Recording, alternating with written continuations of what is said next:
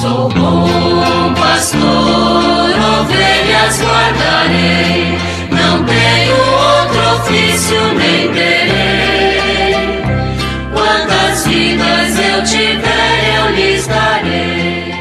Muito bom dia, meus amados filhos e filhas, ouvintes de nossa querida Rádio Olinda. Nesta quarta-feira, 28 de junho, nós vamos dar continuidade à nossa reflexão do Catecismo da Igreja Católica, na quarta parte, tratando da oração na vida cristã. Nós temos meditado o Pai Nosso, chegamos ao fim dessa oração com aquilo que está no número 2850. Mas livra-nos do mal. É o último pedido né, que nós rezamos no Pai Nosso. E o Catecismo diz o seguinte: o último pedido ao nosso Pai aparece também na oração de Jesus. Não te peço que os tires do mundo, mas que os guardes do maligno. João 17,15. Diz respeito a cada um de nós pessoalmente, mas somos sempre nós que rezamos em comunhão com toda a igreja e pela libertação de toda a família humana. A oração do Senhor não cessa de abrir-nos para as dimensões da economia da salvação. Nossa interdependência no drama do pecado e da morte se transforma em solidariedade no corpo de Cristo, em comunhão dos santos. Então é muito importante esse primeiro parágrafo para recordarmos aquilo que Jesus coloca na sua oração sacerdotal, que está lá no Evangelho de São João, no capítulo 17, versículo 15. Todos sabemos a importância do discurso de despedida de Jesus, o capítulo 13 até o capítulo 17. Mas esse discurso termina né, com a oração sacerdotal, onde Jesus faz esse apelo que está muito dentro do espírito daquilo que nós rezamos no Pai Nosso, esse último pedido mas livra-nos do mal. Quando Jesus diz: Não te peço que os tires do mundo, mas que os guardes do maligno. Então, Jesus tinha diante de si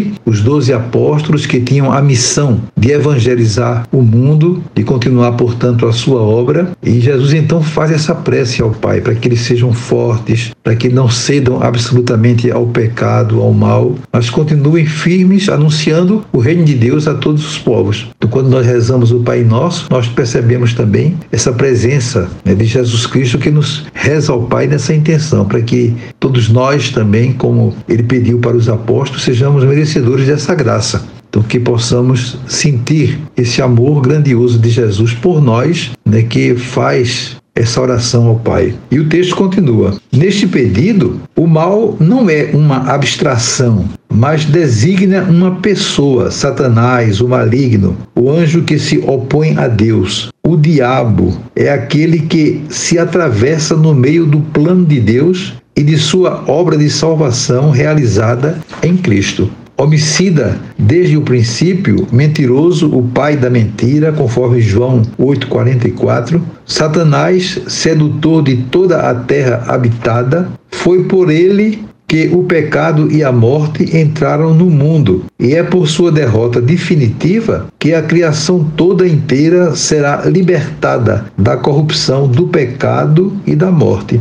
Nós sabemos que todo aquele que nasceu de Deus não peca. O gerado por Deus se preserva e o maligno não o pode atingir. Nós sabemos que somos de Deus e que o mundo inteiro está sob o poder do maligno, conforme está em 1 João 5, 18, 19. Portanto, o Senhor né, é o escudo de nossas vidas. Se nós estamos com Ele, claro que nós estamos seguros, estamos nas mãos de Deus. O catecismo conclui aqui, essa primeira parte, dizendo o seguinte: O Senhor que arrancou o vosso pecado e perdoou vossas faltas, está disposto a vos proteger e a vos guardar contra os ardis do diabo, que vos combate, a fim de que o inimigo, que costuma engendrar a falta, não vos surpreenda. Quem se entrega a Deus não teme o demônio. Se Deus é por nós, quem será contra nós? Romanos 8, 31.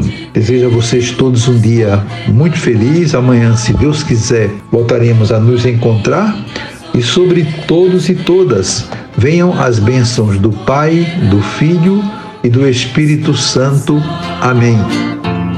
Sou bom pastor, ovelhas guardarei, não tenho outro ofício nem terei. Quantas vidas eu tiver.